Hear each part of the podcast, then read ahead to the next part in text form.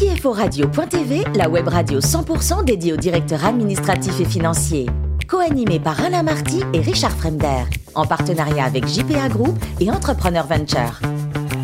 Bonjour à toutes et à tous, bienvenue à bord de CFORadio.tv. Vous êtes plus de 11 000 DAF et dirigeants d'entreprise à nous écouter chaque semaine en podcast et nous vous en remercions.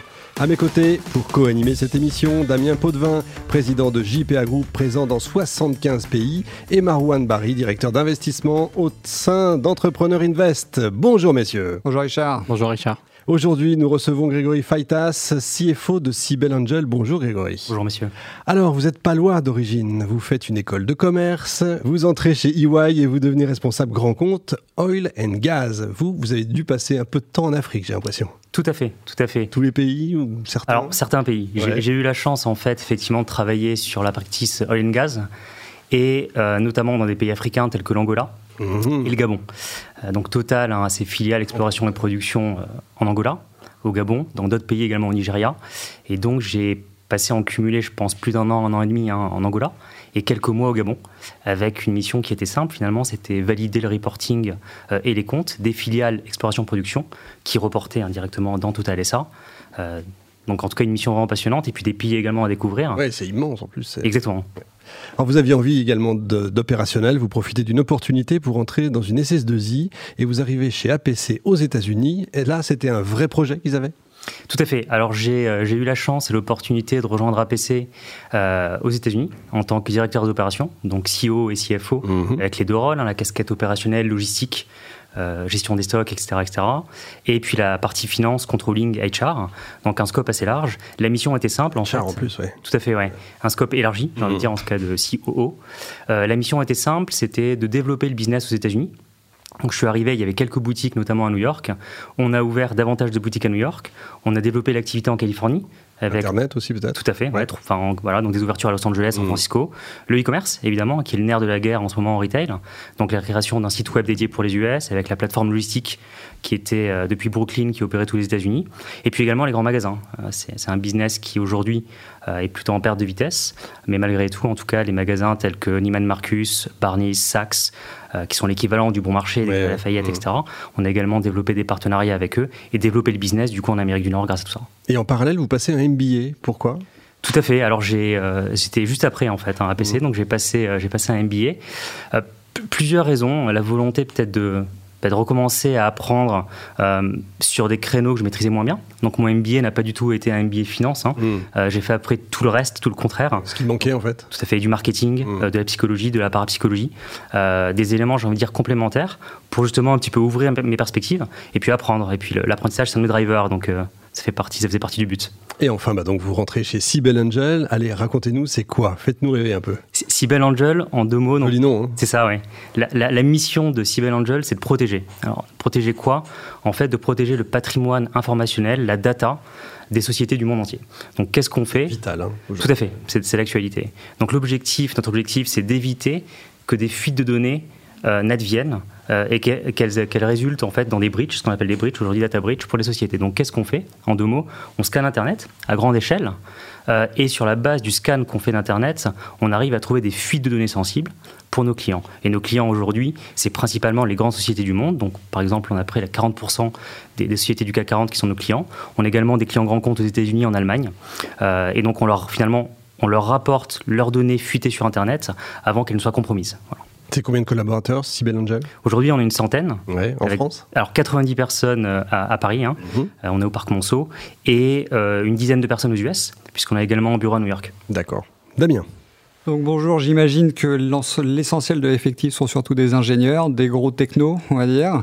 Bon, en tant que CFO, comment vous gérez la partie production immobilisée? Vous, la, vous passez en charge, vous passez en immobilisé? Oui, alors nous on passe tout en charge. Hein. Pour le coup, la R&D est passée en charge. Mais vous avez raison, c'est une boîte de tech. Hein. On est clairement une boîte de tech. On a un lab à Paris euh, avec une, quarantaine d'ingénieurs mmh. euh, qui ont différentes compétences. Donc typiquement bah, du, du, développeur finalement, également du machine learning, parce qu'une grosse compétence de Cyber Angel finalement, c'est à partir du scan d'Internet, hein, c'est des milliards de documents tous les jours, comment est-ce qu'on arrive à trouver la donnée compromise pour notre client, donc du machine learning et de l'AI. Euh, et puis également des gens qui travaillent sur la plateforme, parce que euh, évidemment il faut qu'on ait aussi une plateforme pour délivrer les alertes à nos clients, etc. Donc oui, il y a un lab d'ingénieurs et clairement, l'une des forces de Cyber Angel, c'est d'être une boîte de techno, une boîte qui innove euh, et qui innove en permanence. Donc c'est un effort continu, une itération qui fait que petit à petit le produit s'améliore, s'améliore et on en crée même des nouveaux, toujours avec la, l'ADN, la volonté de créer le, le, prochain produit qui va marcher en cybersécurité. Et là, j'imagine que c'est une structure, enfin, c'est une activité, je le sais, qui crame énormément de cash. Hein, évidemment, si il y a 100 personnes, quelle est le, la facturation C'est un abonnement C'est euh, de la prestation C'est il y a, y a des centres, il y a un data center avec tout le monde qui analyse en même temps. Donc, euh, comment ça se passe? Tout à fait. Alors, on a en fait, euh, qu'est-ce qu'on vend? On vend un abonnement annuel euh, parfois, on fait également du contrat pluriannuel, mais globalement, c'est une licence. Euh, en termes de, cash, effectivement, on est sur un modèle d'hypercroissance. Donc, on investit, euh, j'ai envie de dire, lourdement pour finalement croître vite, embaucher les bonnes personnes et prendre des parts de marché. On est sur un marché très compétitif. En ce moment, la cybersécurité, exact. on entend que ça, c'est un, marché très noisy, comme disent les Américains. Donc, notre but, c'est de se différencier vite. Donc, on, on investit dans la croissance, dans le marketing, dans l'engineering. et notre burn, en réalité, moi, je dis toujours, en fait, le burn, peu importe. Ce qui compte, c'est le ROI. Donc, en fait, ce qui compte, c'est vraiment l'efficacité. Donc, la façon dont on voit les choses, finalement, on investit le cash qu'il faut investir à partir du moment où c'est efficace. Et que, en bas de la route, il y a un ROI. Et que, du coup, on va acquérir des clients. Et petit à petit, avec les abonnements, finalement, break-even. Donc, vous avez participé à des levées de fonds dans cette structure? Vous avez suivi les projets? Ça n'a pas été trop stressant? Alors, on a, euh, moi j'ai rejoint Cybelle en 2018. On a fait deux tours pour l'instant. Donc, la série A, avec euh, BPI et Serena Capital. Euh, pour 10 millions, c'était fin 2018. Et on a clôturé un tour de financement en janvier 2020 euh, avec un consortium de fonds européens. et puis également BPI Serena qui, sont également toujours présents à la table. également des investisseurs américains individuels, donc des entrepreneurs américains qui ont investi dans la société, pour 36 millions de dollars. Voilà. Donc on est maintenant post-série B et notre enjeu, euh, j'ai envie de dire, on a validé le marché, on a validé le produit. Euh, nos clients, on n'a aucun churn, c'est-à-dire que les clients renouvellent, etc. Parce que le produit euh, résout vraiment un problème en fait. Voilà. Donc ça c'est c'est vraiment une force de la boîte. et donc, on est dans une phase de croissance. Donc, on est en train d'investir cet argent, justement, pour développer notre activité en Europe, donc principalement en France, au UK, en Germanie, c'est les trois marchés cibles, et puis aux États-Unis. Hein. Euh, aujourd'hui, hein, ça dépend des études, mais entre 60 et 70% des dépenses de cyber dans le monde, cybersécurité dans le monde, sont en Amérique du Nord. Donc pour nous, c'est euh, un enjeu clé, euh, déterminant. Ça veut dire qu'en France, on n'est pas encore mieux, on n'a pas encore compris? Alors ça veut dire qu'il y a une différence de maturité entre les marchés, et qu'effectivement, le marché nord-américain est plus mature en termes de cybersécurité mmh. en moyenne, et également en termes de potentiel dommage, dommage pardon, lié au data leak. C'est-à-dire qu'aux euh, États-Unis, finalement, euh, ils ont eu des breaches plus tôt, de la, de la data exposée plus tôt. Ils ont eu de la réglementation, même si ce n'est pas GDPR, hein, euh, sur les banques, les institutions financières, la santé, qui sont aussi des réglementations contraignantes. Donc ils sont, ils sont matures, en fait, sur le, le, coût associé à un breach, probablement plus qu'en France et en Europe. Exact. Bon, là, ça part dans tous les sens, dans tous les pays. Comment fait un jeune CFO pour gérer tout ça en même temps? Des pistes pour les jeunes CFO qui, qui iront dans les startups? Alors, je, pense qu'il y, a plusieurs choses. Je pense que la première chose, c'est de bien s'entourer. Euh, et euh, c'est important de recruter euh, des, équipes, j'ai envie de dire, de qualité. Donc on a la chance justement dans des business d'hypercroissance d'avoir du cash et du coup de pouvoir constituer des équipes assez vite avec des gens de qualité. Donc ça c'est le numéro un, la bonne équipe, les bonnes personnes. et une fois qu'on a la, la, bonne équipe et les bonnes personnes, nous, notre objectif c'est de passer à l'échelle. Donc dès qu'on fait un process, dès qu'on met quelque chose en place, en réalité, si on le met en place avec 100 personnes, il faut qu'il marche pour 1000 personnes. Si on le met en place pour 100 clients, il faut qu'il marche pour 10 000 clients. Donc en fait, c'est toujours un raisonnement de faire les choses de manière scalable, qui passe à l'échelle. Et donc ça, c'est la solution. Ça évite de faire les choses plusieurs fois. Et quand on fait les, choses de manière scalable dès le début, finalement, on gagne du temps et de l'argent. Est-ce que vous avez un peu de remontée d'informations sur, euh, sur, entre guillemets, les besoins de commerciaux dans les différents pays? Les, euh, les, dirigeants vous demandent de suivre ça de très près ou alors ils, euh, ils y vont assez à la cool? Ce que nous demandent nos clients, finalement, c'est vraiment de les protéger. Mmh. Et donc, euh, de trouver pour eux des informations qui sont à l'air libre alors qu'ils ne devraient pas l'être. Donc, typiquement, euh, qu'est-ce qu'on va faire? On va trouver un document pour un de nos clients. Ce document est un document confidentiel. Il ne devrait pas être à l'air libre sur Internet. Et on va lui expliquer, on va lui dire comment le sécuriser. Donc c'est vraiment la valeur qu'on apporte à nos clients et on intervient avant que ce document ne soit compromis. C'est la beauté de la technologie, j'ai envie de dire, c'est qu'il y a des gens hein, qui font ce qu'on appelle du data gathering sur Internet, donc des gens malveillants en général, qui font de la recherche d'informations à grande échelle, mais en général ils le font de manière manuelle. Nous, la chance qu'on a, c'est qu'on est une boîte de techno, on a des ingénieurs qui ont créé des algorithmes qui le font de manière automatique et avec une fréquence très forte. Donc ça nous permet de trouver l'information liquée, j'ai envie de dire, euh, avant qu'elle ne soit compromise. Et c'est en ça qu'on apporte de la valeur à nos clients, sur les parties commerciales, mais pas que. Ça peut être de la RD, de l'IP, etc. Il y a beaucoup de choses qu'on peut protéger. Marwan. Bonjour, euh, moi j'avais une question sur votre dernière levée de fonds. Euh, d'ailleurs, je vous félicite pour cette super levée de fonds. Vous êtes une boîte jeune qui a réussi un tour de force. il me semble que vous avez réussi cette levée de fonds-là sans avoir recours à un conseil externe ou, ou un banquier d'affaires communément appelé. Comment vous avez réussi justement ce tour de force-là? Tout à fait. Alors, on, a, on a fait appel à, aucun conseil extérieur, euh, mais on a été aidé. Euh, évidemment, c'est-à-dire que nos investisseurs actuels, euh, et notamment Serena Capital et la BPI, nous ont également aidés sur notre façon de présenter l'information, sur notre capacité finalement à avoir le bon discours et également à présenter les bons indicateurs. Donc on a eu un vrai support de, nos investisseurs actuels pour préparer le tour de table et puis également beaucoup de travail. Je ne vais pas vous cacher que la levée de fonds c'est euh, un marathon.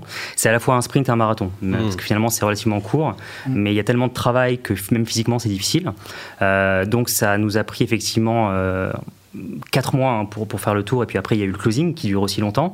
Euh, quand on a fini en janvier, on a besoin de vacances. Donc là, on, a vivement l'été finalement qu'on puisse, qu'on puisse se reposer, mais beaucoup de travail, beaucoup d'investissement, euh, mais beaucoup de gratification aussi. C'est-à-dire que c'est un process qui, permet, qui nous a permis même à nous, par rapport à notre business model, par rapport à nos ambitions, de voir les choses différemment en fait, parce qu'on réfléchit tellement à l'information qu'on présente et euh, à l'objectif de la société que petit à petit, euh, même j'ai envie de dire notre prise, mais notre analyse de notre situation s'améliore. Donc en ça, c'est très bien. D'accord. J'imagine qu'après ce dernier tour-là, qui a vu l'entrée d'investisseurs européens et internationaux, le niveau d'exigence demandé justement à un CFO ne continue d'augmenter. Qu'est-ce que vous anticipez justement comme euh, nouveau reporting, nouvelles demandes, nouvelles euh, exigences à venir? Tout à fait. Alors on a euh, aujourd'hui chez Cybel Angel, on a encore une petite société, mais on a, on reporte tous les mois. Euh, donc, euh, ce qui nous intéresse, ce qui intéresse principalement les investisseurs, c'est les KPIs business et les éléments, j'ai envie de dire, de, les soldes intermédiaires de gestion et le PNL par, bloc analytique. Donc, finalement, on va présenter euh, les indicateurs clés tous les mois. On a également un reporting flash qu'on sort à J2, ce qui est assez rare pour une société de notre taille. Mais finalement, à J2, on sort les principaux KPIs business, tout simplement parce que 10 jours après, ils ont moins de valeur, hein, parce qu'on grossit vite, etc. Les choses changent. Donc, on a ce genre, de reporting. et puis, également, hein, forcément, avec la crise, un focus tout particulier sur le cash. Euh, sur le burn, euh, sur les éléments en fait ce qu'on appelle de run, hein, c'est-à-dire en fonction de différents scénarios, combien est-ce que l'argent qu'on a levé va durer, si on fait beaucoup de mm. croissance, moins de croissance, plus de croissance, si on a du churn, si on a des clients finalement qui, qui arrêtent le service. Donc tout ce genre de scénarios ont été travaillés avec un focus sur le cash et la durée de vie finalement de la société en fonction des scénarios. D'accord. Je comprends que les ambitions sont là, la croissance est là, vous allez probablement continuer à lever de l'argent. Est-ce que vous envisagez de lever euh, avec des instruments, des instruments moins dilutifs, euh, autres que du capital ou, des dettes euh, sous d'autres formes? Alors on a, en plus de notre equity qu'on a levé, on a également un peu de dette hein, via des programmes, enfin des pays, tout ce qui est classique pour les startups françaises. Donc on a également de la dette et c'est vrai que ce qui est intéressant, c'est qu'en général quand on fait une levée de fonds, c'est facile de lever de la dette. Finalement c'est le bon moment. donc on a profité également de notre euh, cash reçu pour euh, finalement lever un peu de dette. Donc ça reste raisonnable hein, parce qu'on a un business model euh, qui n'est pas forcément tout à fait compliant avec les, attentes des banquiers, mais quand même, avec une levée de fonds, on y arrive. Donc ça, c'est le premier point. Et est-ce qu'on envisage pour le futur de le faire? La réponse est oui. Alors dans les mêmes mesures, c'est-à-dire que si on relève du cash, on relèvera de la dette en gardant des ratios convenables, etc., mais on le fera. et tout ce qui est finalement convertible, bridge, etc., c'est des choses qu'on pourrait envisager dans le futur, pourquoi pas? Fonction de la situation, en fonction de nos besoins de cash, de la croissance et du marché, aussi du financement. Euh, on verra ce qu'on fera, mais c'est pas du tout une porte qui est fermée. Donc, si je comprends bien, votre objectif est de déplacer euh, euh, le barissant de la société plutôt vers les États-Unis Alors, le barissant de la société en termes de R&D restera en France. C'est-à-dire qu'on est une société de tech française et en France, on a la chance d'avoir beaucoup d'ingénieurs qui sont très euh, bon en fait, hein, avec beaucoup de capacité. Il faut le rappeler. Exactement. Et puis euh, un coût, en tout cas de manière comparative, notamment aux États-Unis, hein, qui est bon. C'est-à-dire qu'on a une vraie efficacité. Et puis il y a le CIR. Mm. Euh, je veux dire, en France, Xavier Niel disait la, la France est un paradis fiscal pour l'innovation c'est pas totalement faux. C'est-à-dire qu'on a quand même beaucoup d'aides et beaucoup de choses qui nous permettent d'être de, d'être serein sur la partie R&D. En revanche, à partir du moment où le marché est barycentré aux États-Unis, effectivement, notre activité commerciale, hein, si la société fonctionne bien, va petit à petit se décaler aux États-Unis et très probablement qu'à terme, une part majoritaire de notre revenu sera générée en Amérique du Nord avec des objectifs de croissance externe, de rachat, de vous cibler quelques petits concurrents déjà pour vous pour agrandir une part de marché?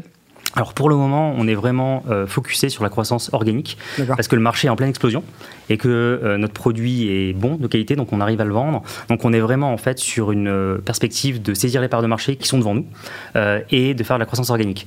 Une fois qu'on aura passé notre cap de série B, donc maintenant, c'est-à-dire qu'on aura finalement fait notre run de croissance là sur les 24-36 mois qui arrivent, effectivement, je pense que la croissance externe, le M&A, sera une opportunité. Je pense qu'il y en aura peut-être deux. Donc typiquement euh, des euh, sociétés qui font un peu la même chose que nous sur des marchés sur lesquels on a envie d'aller plus vite. Donc on pourrait penser à l'Asie, Middle East, etc., des marchés sur lesquels on n'est pas aujourd'hui, ou encore plus probablement des partenariats technologiques. Parce qu'aujourd'hui, en réalité, hein, la, cybersécurité, ça devient une question de technologie. Euh, c'est un marché sur lequel il y a beaucoup d'innovation et beaucoup de gens qui font des choses intéressantes. Donc pourquoi pas, une fois qu'on aura atteint une taille plus importante, effectivement, investir dans des boîtes de techno innovantes et euh, les, faire intégrer, les faire intégrer à Cyber Grégory, le CFO de demain, il va changer encore? Je, je, pense, je pense, je pense que le, l'automatisation finalement des opérations manuelles et des opérations de comptabilité est une tendance. Alors rien ne sera jamais 100% automatique, hein. l'intervention d'un opérateur, d'un humain, euh, de quelqu'un qui est capable d'analyser et d'interpréter sera toujours nécessaire, mais je pense que le, fait d'avoir une tool stack en fait comptable et financière qui est de plus en plus large euh, permet finalement de faire des choses de plus en plus intéressantes, d'apporter de plus en plus de valeur. Donc pour moi effectivement le CFO de demain, c'est un CFO qui passera moins de temps avec la compliance, avec euh, l'écriture comptable, avec les reporting, etc.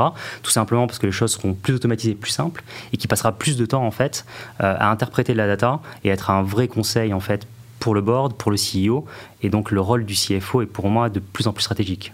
Merci Grégory, vous êtes formidable. Ne changez rien, c'est parfait. Merci également à vous, Damien et Marwan, vous êtes formidables aussi. Fin de ce numéro de CFO Radio.tv. Retrouvez toute notre actualité sur nos comptes Twitter, LinkedIn et Facebook. On se donne rendez-vous mercredi prochain, 14h précise, pour accueillir un nouvel invité. L'invité de la semaine de CFO Radio.tv, une production B2B Radio.tv en partenariat avec JPA Group et Entrepreneur Venture.